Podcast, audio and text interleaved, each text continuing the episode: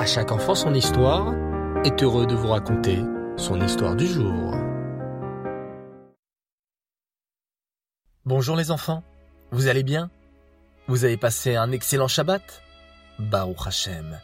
Alors, est-ce que vous êtes prêts à poursuivre la merveilleuse histoire de Rabbi Akiva? Oui? Génial. Installez-vous confortablement, c'est parti. Kalba Savoua était très content d'avoir choisi Akiva comme berger. Akiva travaillait de manière très consciencieuse. Il savait s'occuper des troupeaux du riche Kalba Savoua avec beaucoup de gentillesse. Kalba Savoua avait une fille unique, Rachel, qu'il chérissait plus que tout. Rachel était une grande sadéquette. Elle remarqua les belles qualités de Akiva, le berger. Cet Akiva, se dit-elle, a l'air d'être un homme très gentil. Je vois comment il s'occupe des troupeaux avec beaucoup de douceur. Il a vraiment de très belles midotes. Mais quel dommage qu'il ne connaisse pas la Torah. Rachel décida alors d'aller voir Akiva. Dis-moi, Akiva, n'as-tu pas envie d'apprendre la Torah? Moi? Apprendre la Torah? s'exclama Akiva d'un air étonné. Mais enfin, c'est impossible. J'ai déjà quarante ans. Et alors répliqua Rachel, il n'est jamais trop tard pour apprendre la Torah. Mais enfin, Rachel, je suis trop vieux, insista Akiva. Je ne connais même pas la lève bête. Réfléchis quand même à ma proposition, dit doucement Rachel. Je suis certaine que tu pourrais devenir un très grand sage de la Torah. Puis Rachel s'en alla. Les paroles de Rachel avaient touché le cœur d'Akiva le berger.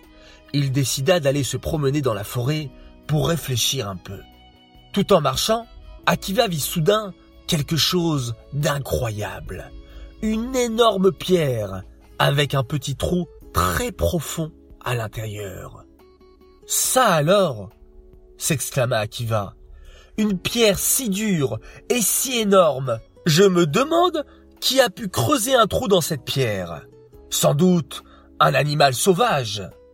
Akiva leva la tête et vit des petites gouttes d'eau qui tombaient exactement à l'intérieur du trou.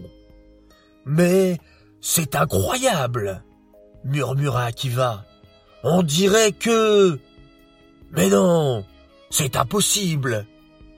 Une simple goutte d'eau ne peut pas creuser un trou dans cette pierre.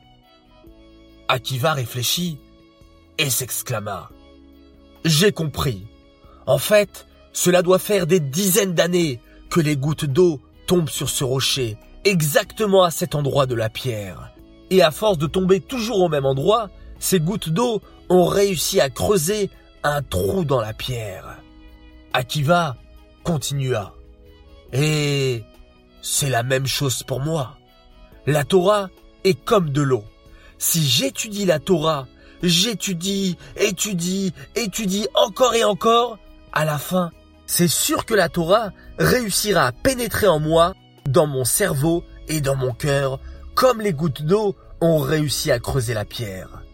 Aussitôt, Akiva décida de rentrer pour faire part de cette incroyable découverte à Rachel.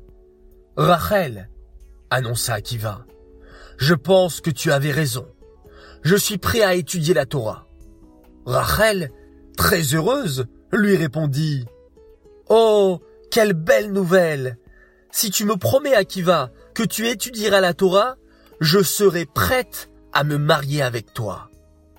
Mais, répondit Akiva, inquiet, crois-tu que ton père sera d'accord?